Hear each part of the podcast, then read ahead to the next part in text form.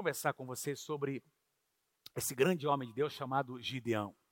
Eh, irmãos, eu não sei quantos de vocês estão acompanhando as nossas devocionais. Para mim tem sido algo muito, muito especial eh, ler sobre os personagens, mais uma vez, não é? Que nós já conhecemos, mas sempre que nós lemos a palavra e, e, e nos debruçamos sobre a palavra, eh, alguma coisa nova Deus nos fala, Deus, Deus ministra ao nosso coração. Enquanto eu lia sobre uh, Gideão, seu chamado, como Deus os usou, usou na sua geração, é, eu, Deus colocou algumas coisas no meu coração. Eu nunca preguei sobre isso, já preguei muitas vezes sobre Gideão, mas nunca dei o enfoque que eu vou dar nessa manhã, nesse dia para vocês. Quero ler uma passagem, a passagem da grande vitória dos 300 de Gideão contra é, dezenas de milhares, aproximadamente, pelo que a palavra de Deus, de Deus diz, 135 mil soldados foram vencidos no campo de batalha contra 300 homens, numa proporção de 1 para 450, algo humanamente impossível. E eu quero ler com você uh, uh, o que aconteceu naquele dia. Juízes capítulo 7, versículos 19, 20, 21 e 22. Gideão e os 100 homens que o acompanhavam, porque ele dividiu os 300 em três destacamentos, não é? de 100 cada um. Uh, com os 100 homens que o acompanhavam, chegaram aos postos avançados do acampamento do inimigo, não é? Pouco depois da meia-noite, assim que foram trocadas as sentinelas. Então tocaram as suas trombetas e quebraram os seus jarros, os seus vasos, os seus cântaros, conforme a tradução, que tinham em suas mãos. E as três companhias tocaram as trombetas e despedaçaram os jarros, empunhando as tochas com a mão esquerda e as trombetas com a direita. Eles gritaram: A espada pelo Senhor e por Gideão. E cada homem mantinha a sua posição em torno do acampamento. E todos os midianitas fugiram, correndo e gritando. Quando as trezentas trombetas soaram, o Senhor fez que em todo o acampamento os homens se voltassem uns contra os outros com as suas espadas, e ali eles foram derrotados. 135 mil soldados foram vencidos, nenhuma espada foi levantada naquele dia, a não ser a espada de uns contra os outros, dos próprios inimigos. As armas de guerra nesse dia foram, diga assim comigo, trombetas. Vamos lá comigo, bem forte. Trombetas, vasos e tochas. Põe para mim o tema, por favor. Trombetas, vasos e tochas. Vamos lá, vamos, repete comigo mais uma vez. Trombetas, vasos e tochas. Eu quero conversar com vocês sobre isso. Deixa eu mostrar primeiro, trazer aqui o contexto. Vocês vão se lembrar que após a morte de Josué, entre Josué e o primeiro rei de Israel, chamado Saul, passaram-se aproximadamente 300, 320 anos. E durante esse tempo, uh, nós tivemos, ali a Bíblia descreve, algo em torno de 14 juízes, se não me falha a memória, que governaram que tinham a responsabilidade de juízes, não é? que tinham a responsabilidade de manter a convergência, manter o culto ao único Deus, ao Deus de Israel, manter a unidade entre as doze tribos. Gideão foi levantado entre esses juízes. Ele foi, se não me falha a memória, o quinto juiz uh, levantado por Deus. E no capítulo 2 de Juízes, nós encontramos aqui uma descrição do que acontecia uh, nessa época versículos 18 e 19. Sempre que o Senhor lhes levantava um juiz, ele estava com o juiz e o salvava das mãos dos seus inimigos enquanto o juiz vivia. Mas quando o juiz morria, o povo voltava a caminhos ainda piores do que, do que os caminhos dos seus antepassados e recusavam-se a abandonar as suas práticas e o seu caminho obstinado. Então a gente vai observar essas situações acontecendo. Deus levantando um homem ou uma mulher, porque na verdade foram juízes e juízas, né? Deus também levantou algumas mulheres, é, que algum, alguns desses juízes até exerceram seu ministério simultaneamente uh, com outros, não é? Porque eles eram levantados, foram levantados por Deus de tribos diferentes. E quando esse juiz ou essa juíza se levantava, o povo servia a Deus, o povo abandonava uh, o culto a outros deuses, havia avivamento, havia convergência, Deus trazia libertação, mas quando o juiz morria, uh, a igreja dispersava, o povo dispersava. E Deus fala isso ao meu coração, algo importante. Irmãos, nós estamos construindo algo que é sobre Deus, não é sobre nós. Se a igreja depende de um homem, de uma mulher, tem alguma coisa errada. Se, se um movimento depende de uma pessoa, tem alguma coisa errada, porque o dia que essa pessoa deixar de existir, o movimento acaba. A igreja não depende de uma pessoa, a igreja depende da ação do Espírito Santo, pela obra de Deus nas nossas vidas. Se não depende de um homem, de uma mulher, nós estamos envolvidos no projeto mais maravilhoso da face da terra, que envolve gerações. Se Jesus não voltar, nós passaremos, a igreja vai permanecer. Quem pode dizer amém? Porque a igreja é mais importante do que nós.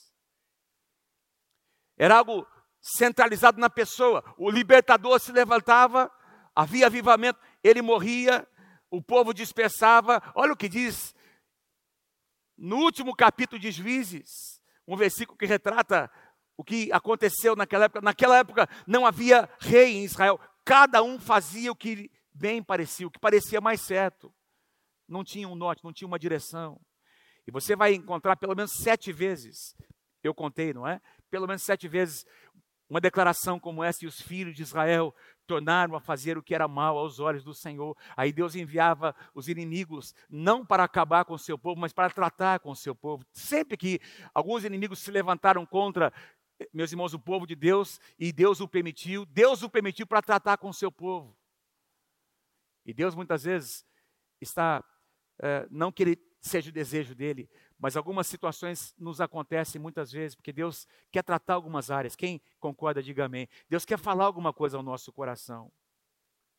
E aí o juiz se levantava, havia convergência, retorno, arrependimento. Irmãos, nessa época de Gideão, algumas nações estavam ali vindo para invadir as terras de Israel, principalmente os midianitas e também os amalequitas, porque eles se uniram com os amalequitas e com outras, uh, outras nações. E esse povo era um povo nômade, que vivia no deserto, portanto, eles não possuíam uma residência fixa. E a Bíblia diz, no capítulo 6, um pouco antes daquele texto que eu li com vocês, que os midianitas estavam ali oprimindo Israel por sete anos, saqueando as suas lavouras, dizimando não é, absolutamente tudo. Então Israel semeava, eles preparavam a terra, plantavam a semente.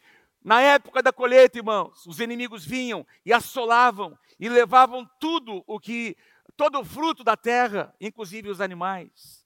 E não é exatamente isso que Satanás tenta fazer comigo, com você, roubar o fruto da nossa colheita.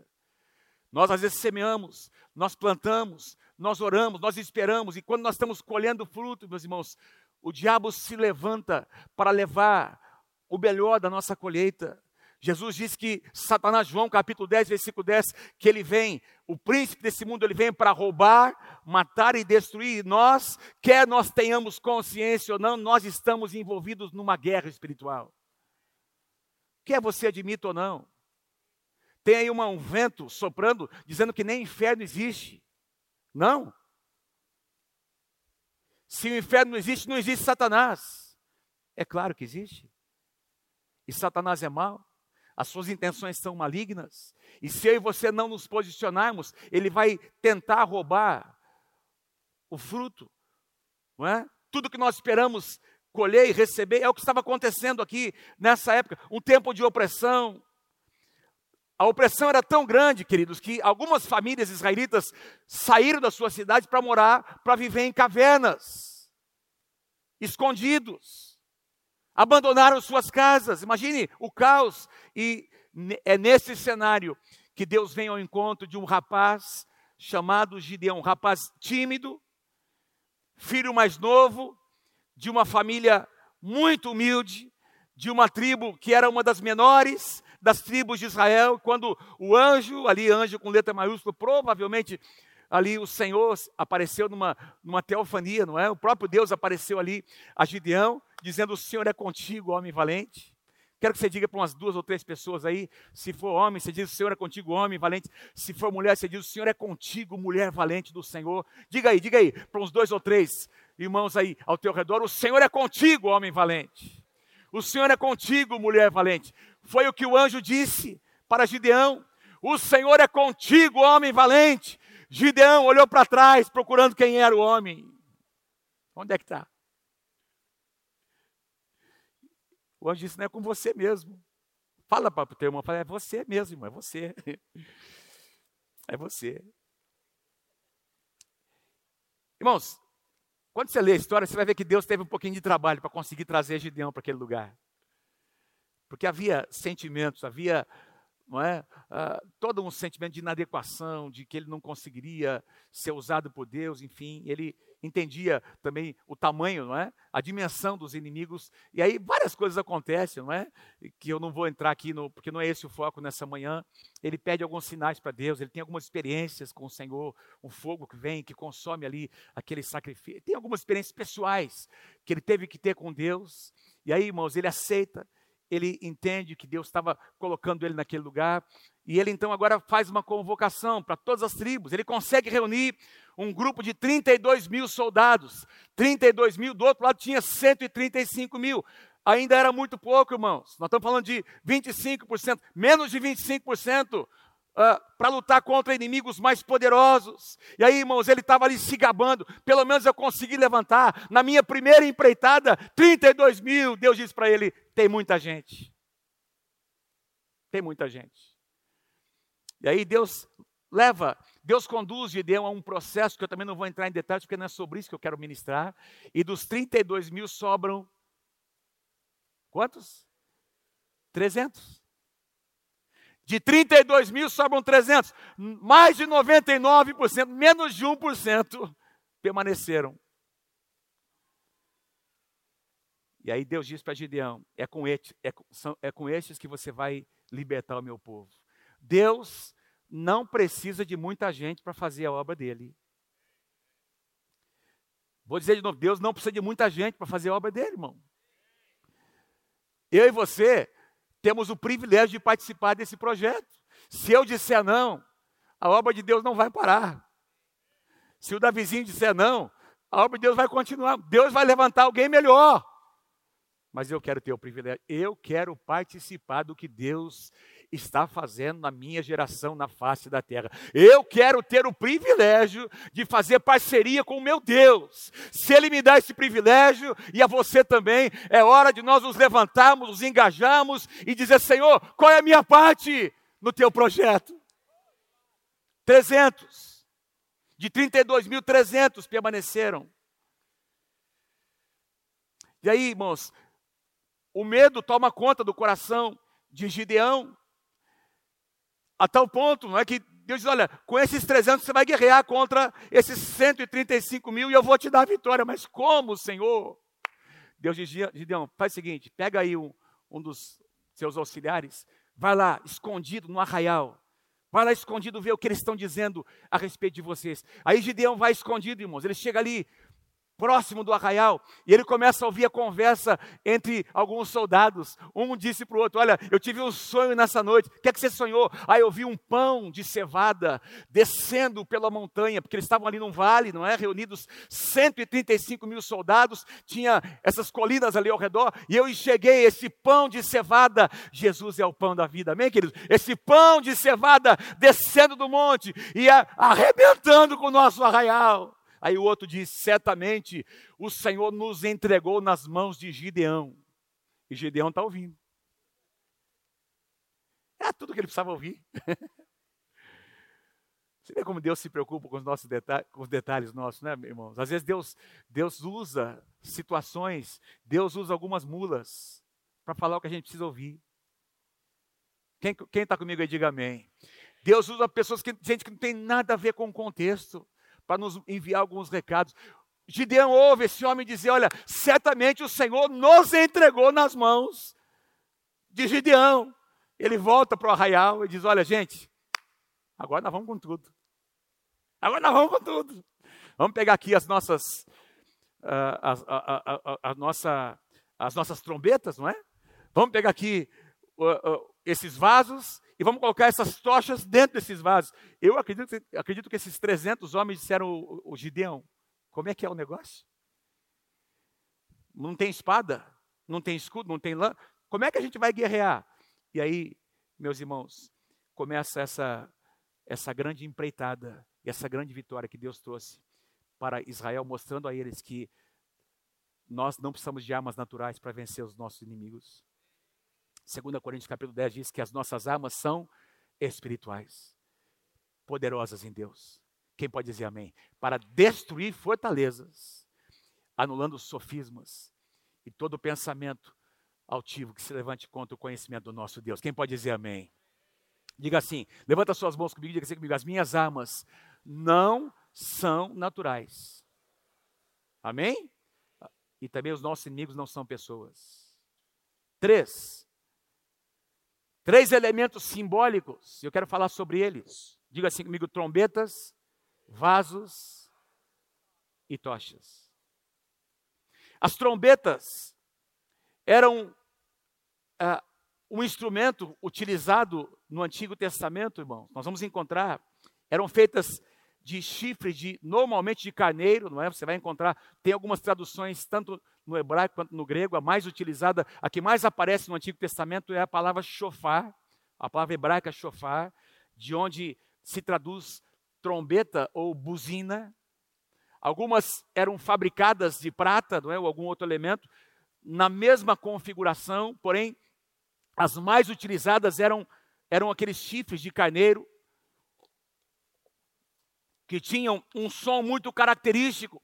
E esse som poderia ser ouvido a quilômetros de distância, irmãos. E, e esse som poderia ser tocado de diferentes formas. Som, sons mais prolongados, sons repetidos, não é? Intensidade, mais intensidade, menos intensidade. Cada tipo de som é, transmitia uma mensagem. Por exemplo, havia um tipo de som quando os sacerdotes queriam convocar o povo para se reunir em frente ao tabernáculo, para ouvir a lei do Senhor, para ouvirem as instruções do Deus de Israel. Era um tipo de som. Quando os israelitas ouviam aquele tipo de som, eles sabiam que Deus estava convocando para conversar com eles. Havia um tipo de som para anunciar que um novo rei havia subido ao trono. Era um som também específico. Quando todo, toda a nação ouvia aquele som, eles sabiam um novo rei foi coroado.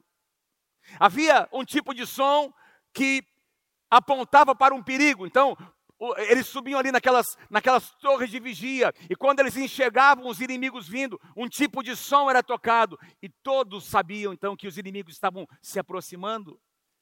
Em tempos de guerra, que é o nosso caso, diversos toques eram, eram feitos, não é? Havia toques para se posicionarem, havia toques para avançarem, havia toques para que a guerra fosse parada imediatamente e também toques para que eles batessem em retirada.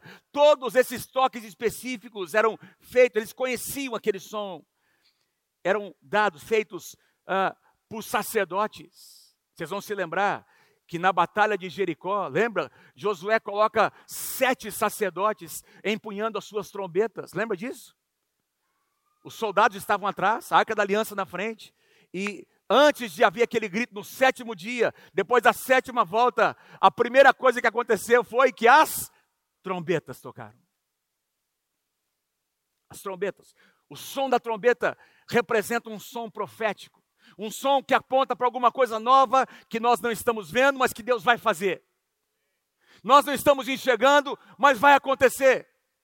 Então você ouve o som e você sabe que alguma coisa vai acontecer, alguma coisa nova. No Novo Testamento nós encontramos sete anjos, por exemplo, no livro de Apocalipse, empunhando as suas trombetas, anunciando alguma coisa nova o novo de Deus que está acontecendo em 1 Coríntios capítulo 15, quando Paulo descreve, irmãos, a segunda vinda, eu costumo dizer quando eu falo, quando eu ministro aqui na, na ECM e para pro Inter, os Inter, não é sobre escatologia, segunda vinda, eu costumo dizer que a segunda vinda é um acontecimento, é um evento que envolve vários acontecimentos. Tem várias ações, não é? Vários momentos dentro do evento da segunda vinda e dentro deste evento chamado segunda vinda, Paulo diz que, dada a palavra de ordem do Senhor, Deus, ressoada a última trombeta. Tudo começa com a voz, o comando de Deus e a trombeta, uma trombeta, um som profético. Todos nós um dia ouviremos esse som. O som da trombeta. E aí acontece todo o restante, não é? Os mortos ressuscitam, os, os, vivos têm os seus corpos glorificados. Jesus vem nas nuvens com os seus anjos, o arrebatamento da igreja, o estabelecimento do reino. Todos esses acontecimentos, tudo começa com o som da trombeta. Irmãos, deixa eu dizer uma coisa: tem uma trombeta tocando nesses dias. E Deus está dizendo para cada um de nós: quem tem ouvidos, ouça. Tem uma voz profética, tem algo que Deus está dizendo, ao contrário de tantas e tantas vozes negativas. Ah, a igreja vai acabar, essa pandemia vai acabar. Não vai acabar com a igreja. A igreja nunca foi tão forte, a igreja nunca esteve tão presente na sociedade. A igreja vai continuar avançando para se tornar vitoriosa, preparando a segunda vida do Senhor Jesus. E aí Paulo nos diz, em 1 Coríntios capítulo 14, essa passagem eu quero ler com você. Olha que lindo, Paulo diz: se a trombeta não emitir um som claro, quem se preparará para a batalha? A tradução NVT, se a trombeta não emitir um toque nítido e claro, como os soldados saberão que estão sendo convocados para a batalha atualizada se a trombeta der um som incerto? Quem se preparará para a batalha? Eu quero dizer para vocês: o som da trombeta já está sendo tocado, e não é um som incerto, existe uma convocação de Deus para que uma geração de homens e mulheres cheios do Espírito Santo se levantem, disponíveis para serem usados por Ele na sua geração. Quem tem ouvidos, ouça. Quem tem ouvidos, ouça. Quem tem ouvidos, ouça na batalha de Gideão, aqueles 300 soldados aos, ao comando de Gideão, ali, irmãos, em três companhias, diz que eles, logo depois da meia-noite, quando houve a troca das sentinelas, praticamente todo, todo o exército dormindo, irmãos, estavam ali descansando, se preparando para o dia seguinte, para avançar contra Israel. A Bíblia diz que Gideão deu a voz de comando, e aquelas 300 trombetas começaram a tocar. Se tivesse um jeito da gente reproduzir aqui, não é? Começaram a tocar as trombetas. E eu posso imaginar como eram 300 trombetas, não é? Cada um tinha um fôlego, conseguia soprar de um jeito, não é? Ah, era um som que não parava. Quando alguns estavam cansando, outros estavam começando. E o som não parava. Enquanto a voz de comando de Gideão não, não, não foi alterada, não é? As trombetas tocaram, as trombetas soaram. E imagina o susto, o pânico que aconteceu lá dentro do arraial. 300 trombetas. E aí tem aquele vale na frente, produziu um efeito sonoro, não é? Aquele som começou a repercutir naquele vale. E aqueles soldados acordaram no meio da noite. O que é está acontecendo? Que som que é esse? Diga assim, trombetas. O segundo elemento que estava presente ali, vasos.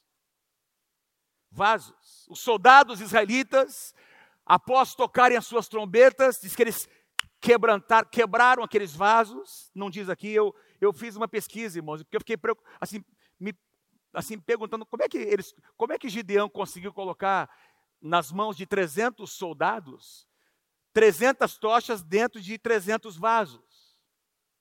As tochas estavam acesas, vou falar sobre as tochas daqui a pouquinho, mas é, é, alguns dizem que eram uma espécie de cântaro não é? Era um, um, algum um vaso um pouquinho alto assim, não é? E tinha alguma alça para eles segurarem. Estavam segurando aquela, aquele vaso de cerâmica, de barro. Ali dentro tinha uma, uma tocha acesa. E quando esses vasos foram quebrados, a luz que não estava aparecendo começou a brilhar. 300 trombetas tocando. E de repente, no meio daquela escuridão, ao redor de todo aquele vale, nas montanhas, uma luz apareceu. Irmãos, eu, eu, sabe, Deus estava falando, eu comecei a meditar sobre o papel, não é? Sobre esse elemento profético, vasos estão presentes na, nas escrituras e são para nós uma figura também importante. Nós somos comparados com vasos na casa do Senhor. Cada um aqui é um vaso. Amém? Quem pode dizer amém por isso? Eu me lembro quando nós mudamos para o um novo espaço aqui, não é? Aqui viemos da, da, da Itapicuru, da rua Itapicuru, no, lá da, da Vila Nova para cá, começamos a nos reunir provisoriamente, e quando inauguramos aqui o espaço aqui embaixo, o primeiro espaço nosso, eu me lembro que a Lucélia, não sei se a Lucélia está por aí, a Lucélia fez uma decoração na igreja, não é? Dos dois lados, assim, direito e esquerdo, diversos vasos, lembra disso, amor? Vasos com diversas configurações, vasos de barro, com diversas configurações. Eu estou vendo aqui vasos de barro com diversas configurações. Alguns são mais compridinhos. Vamos parar por aí, né? Amém.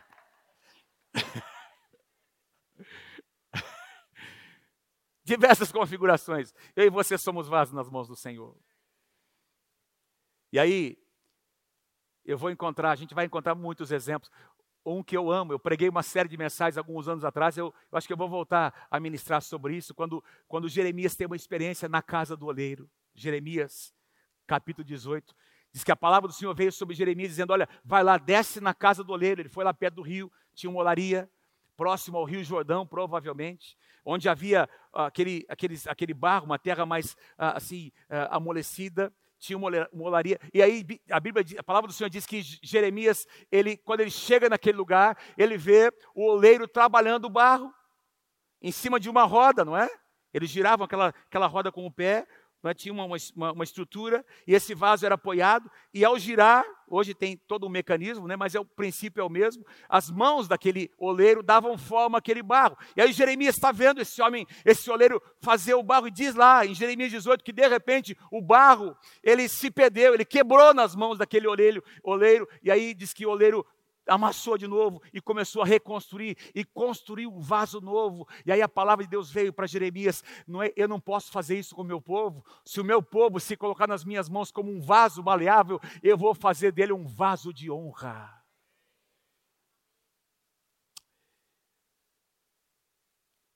No Novo Testamento nós encontramos momentos como o daquela mulher que se lançou aos pés do Senhor Jesus com aquele vaso, quebrando aquele vaso de alabastro. E, aquele, e, e, e o quebrar daquele vaso representava o quebrantamento do seu próprio coração. Ela derramou tudo o que ela tinha diante do Senhor. Certa ocasião, Paulo escreveu aos Coríntios, 2 Coríntios capítulo 4, versos 5, 6 e 7.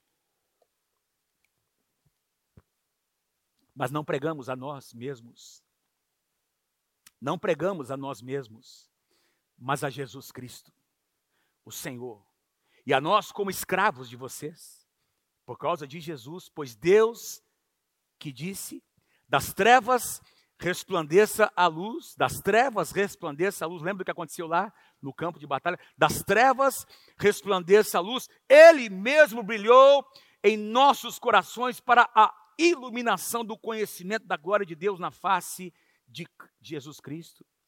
Mas, Paulo conclui, nós temos esse tesouro, essa glória, essa luz, essa presença da luz, que é o Espírito Santo, não é Jesus por meio do Espírito Santo. Nós temos esse tesouro em vasos de barro. Quem pode dizer amém? Nós somos esses vasos para mostrar que este poder, que tudo excede, provém de Deus e não de nós.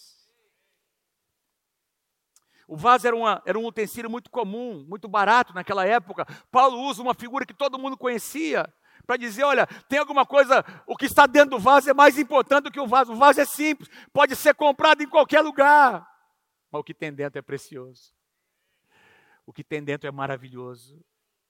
Paulo está tentando mostrar que não era o instrumento o mais importante, o, portanto, o mais importante era o conteúdo. Paulo tentava mostrar que o mais importante não era o obreiro, mas a obra. Não era o pregador, mas a pregação. Não era o vaso, mas o tesouro que estava dentro do vaso. Tesouro esse que você carregamos. A presença de Deus. O poder do Evangelho. Todo vaso, presta atenção, todo vaso é feito para cumprir um propósito. Todo vaso é feito, irmãos, para que alguma coisa seja colocada dentro, ou então que ele seja uh, usado para carregar algo. Naquela época, pelo menos, hoje nós temos vasos que são uh, uh, utensílios que, de beleza, não é? mas, irmãos, o, o, que, o que Paulo está mostrando aqui, essa figura, é mais importante que nós somos vasos. E Deus, que está dentro de nós, é o mais importante, a presença dEle. Portanto, não é sobre nós, é sobre o que está dentro de nós. Amém? Amém? Quem pode dar um aplauso a esse Deus maravilhoso?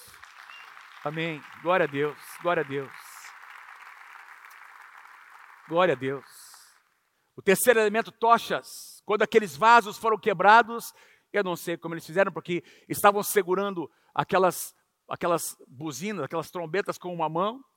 Na outra mão tinha um vaso e uma tocha dentro. Eu não sei se eles quebraram e tomaram aquela tocha, não sei. A Bíblia não explica como é, não encontrei essa explicação local, se você tiver, depois manda para mim, porque eu não consegui encontrar, nem o tipo de tocha. O que eu sei é que a, as tochas estavam dentro dos vasos que foram quebrados. Quando esses vasos foram quebrados, não é? Esmiuçados, a glória apareceu, a luz apareceu. Quando eu e você nos quebrantamos, a glória de Deus aparece. Ah, uma das coisas, das, das figuras lindas que, que vêm à minha mente, não é? quando o templo do Senhor ele é inaugurado, tanto, tanto o tabernáculo de Moisés quanto o templo de Salomão, a Bíblia diz que a glória de Deus desceu naquele lugar. E as pessoas não conseguiam nem ficar em pé. Os sacerdotes não conseguiam mais tocar, ministrar, cantar, porque o peso da glória de Deus desceu naquele lugar. E aí as pessoas foram ao chão, os sacerdotes foram ao chão. E é isso que acontece. Quando vasos se quebrantam, a glória de Deus aparece. Quando nós nos permitimos experimentar esse tipo de quebrantamento, a glória de Deus aparece e a glória de Deus começa a agir em nosso favor. Quem pode dizer amém por isso? Eles quebraram aqueles vasos. Tocaram as trombetas, quebraram os vasos. E aí, naquelas colinas, a luz apareceu e eles começaram a gritar: a espada pelo Senhor e por Gideão. A espada pelo Senhor e por Gideão. Onde é que está a espada? A espada pelo Senhor e por Gideão. Onde é que está a espada? Não tem espada. A espada. Mas que espada era essa? Não se tratava de uma arma natural. Irmãos, eles ficaram ali, diz que eles ficaram posicionados. E lá no arraial, eles começaram, eles tomaram as suas espadas e começaram a se matar uns aos outros. E Deus deu grande vitória ao seu povo. Quando aquelas, aqueles vasos foram quebrantados, a luz apareceu. E a vitória aconteceu. Aleluia. Aleluia. Aleluia, Senhor. Louvado seja o nome do Senhor. Eu tenho alguns irmãos aqui na igreja que trabalham com quadros, né? É, molduras. E uma das coisas que me veio à mente, não é a moldura. A moldura é, é, é bonito você ver um quadro bem moldurado, não é? Com uma moldura bacana, mas a moldura não pode ser tão assim grande, não pode chamar mais atenção do que o próprio quadro, sim ou não? Porque a moldura existe por causa do quadro e não o quadro por causa da moldura. Você já viu algum quadro que a moldura chamou mais atenção do que o quadro? Você já viu alguém dirigindo louvor que ele chamava mais atenção para ele do que do que para a presença de Deus? Quem já viu? Não é sobre nós, é sobre Deus.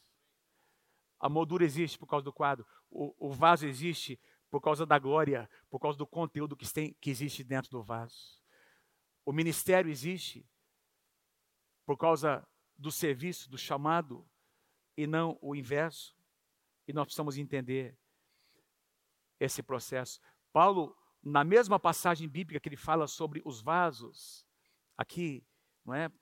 Que o mais importante é o que tem dentro. Ele continua dizendo, versículos 8 e 9, 2 Coríntios capítulo 4, de todos os lados nós somos pressionados, mas não desanimados. Nós ficamos perplexos, mas não desesperados. Nós somos perseguidos, mas não abalados, abatidos, mas não destruídos.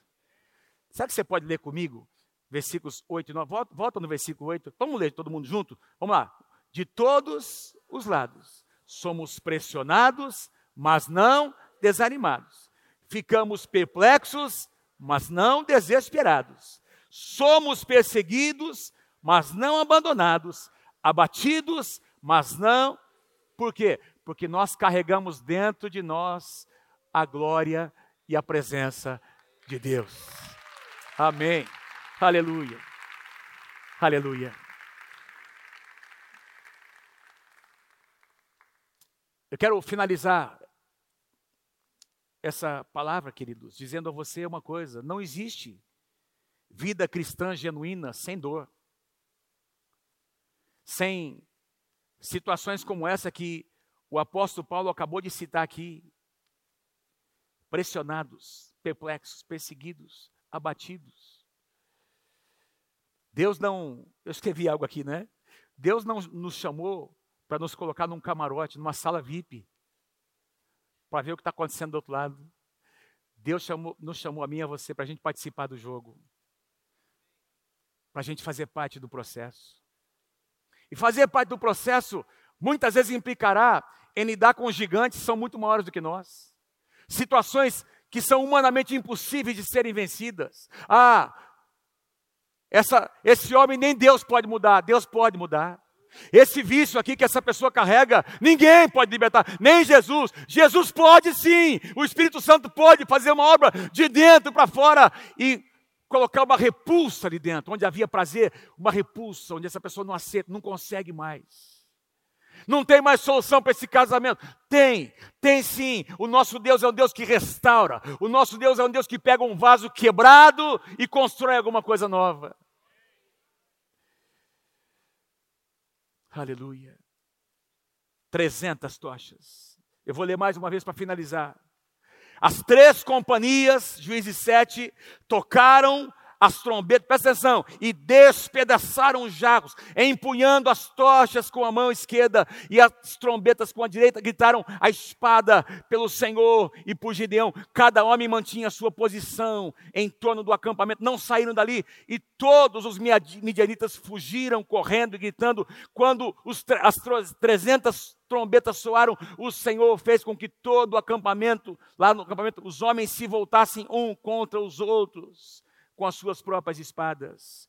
Irmãos, quatrocentos e tantos anos depois, nós encontramos, põe lá para mim, por favor, o profeta Isaías fazendo essa declaração, Isaías capítulo 9, versículo 4. Isaías capítulo 9, versículo 4. Pois tu destruíste o jugo que os oprimia, a canga que estava sobre os seus ombros e a vara de castigo do seu opressor, como aconteceu no dia da derrota em Midian. O jugo que os oprimia, a canga que estava sobre seus ombros e a vara de castigo do seu opressor foram quebrados naquele dia. 400 anos depois, nós encontramos um profeta fazendo menção a uma vitória que aconteceu, dizendo: Olha, naquela ocasião, assim como hoje, naquela ocasião, o jugo que oprimia, a canga que estava trazendo peso foram quebrados, a vara foi quebrada, e Deus, e, e Jeremias está dizendo: Deus quer fazer a mesma coisa hoje. E eu estou aqui para dizer a você que Deus quer fazer a mesma coisa hoje. Diga assim comigo, vasos. Aliás, diga assim, trombetas, vasos e tochas. O que é que Deus está dizendo para nós? Põe para mim o último slide, eu quero encerrar. A trombeta precisa ser tocada. O vaso precisa ser quebrado. A tocha precisa estar acesa. A trombeta, amém. A trombeta precisa ser tocada. O vaso precisa ser quebrado. A tocha precisa estar acesa. Você une esses três elementos e você vai entender o que é viver uma vida de vitória. Você une esses três elementos simbólicos, pensando na sua vida, na sua casa. E você vai entender o que é que significa ter um casamento restaurado pelo poder de Deus. A trombeta precisa ser tocada, está tocando.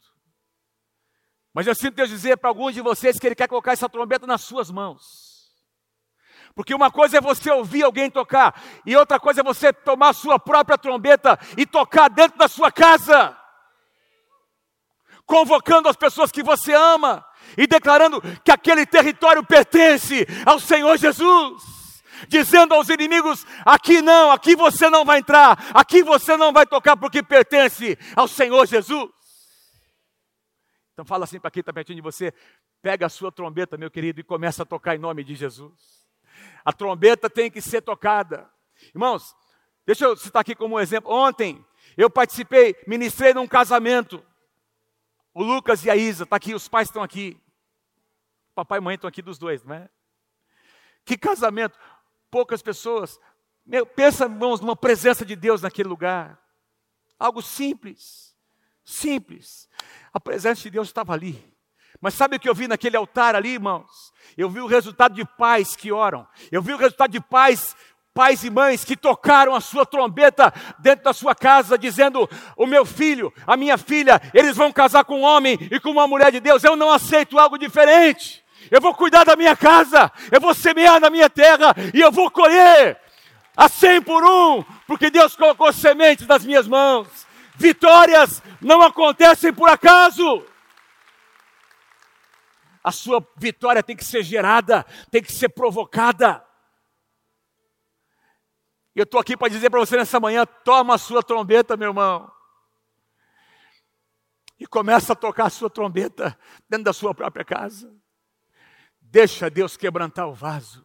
Quando aquela mulher quebrou o vaso de alabastro, tinha gente julgando: o que, que é isso? Que desperdício! Como é que ela está fazendo um negócio desse? Jesus conhecia o seu coração. Jesus sabia exatamente o que ela estava fazendo e aceitou. Isso fala de arrependimento, de quebrantamento. Tem algumas situações que só vão mudar na sua casa depois de quebrantamento, depois de muita oração. Deus quer unir vocês dois, marido e esposa, juntos em oração, para que o céu seja trazido para a terra. Venha o teu reino, seja feita a tua vontade aqui, como é feita lá no céu. Isso depende de oração, de posicionamento. Você traz a presença, e essa presença, essa glória muda todas as coisas. Quebrantamento. E aí a luz aparece. Assim brilhe, Jesus disse, Mateus 5, a luz de vocês no meio dos homens, não escondam. Jesus disse: a luz não foi feita para ser colocada debaixo da cama, escondida em algum lugar. A luz tem que estar no lugar alto. Quando eles quebraram aquelas, aquelas botijas, irmãos, naquelas montanhas, a luz, a luz estava no, as luzes estavam no lugar alto e essa iluminação tomou conta de todo aquele vale. Porque onde a luz brilha, as trevas elas recuam. Se você tiver luz na tua casa, as trevas vão recuar, porque a luz é mais poderosa do que as trevas. Toque a sua trombeta, quebrante o vaso e mantenha a tocha acesa.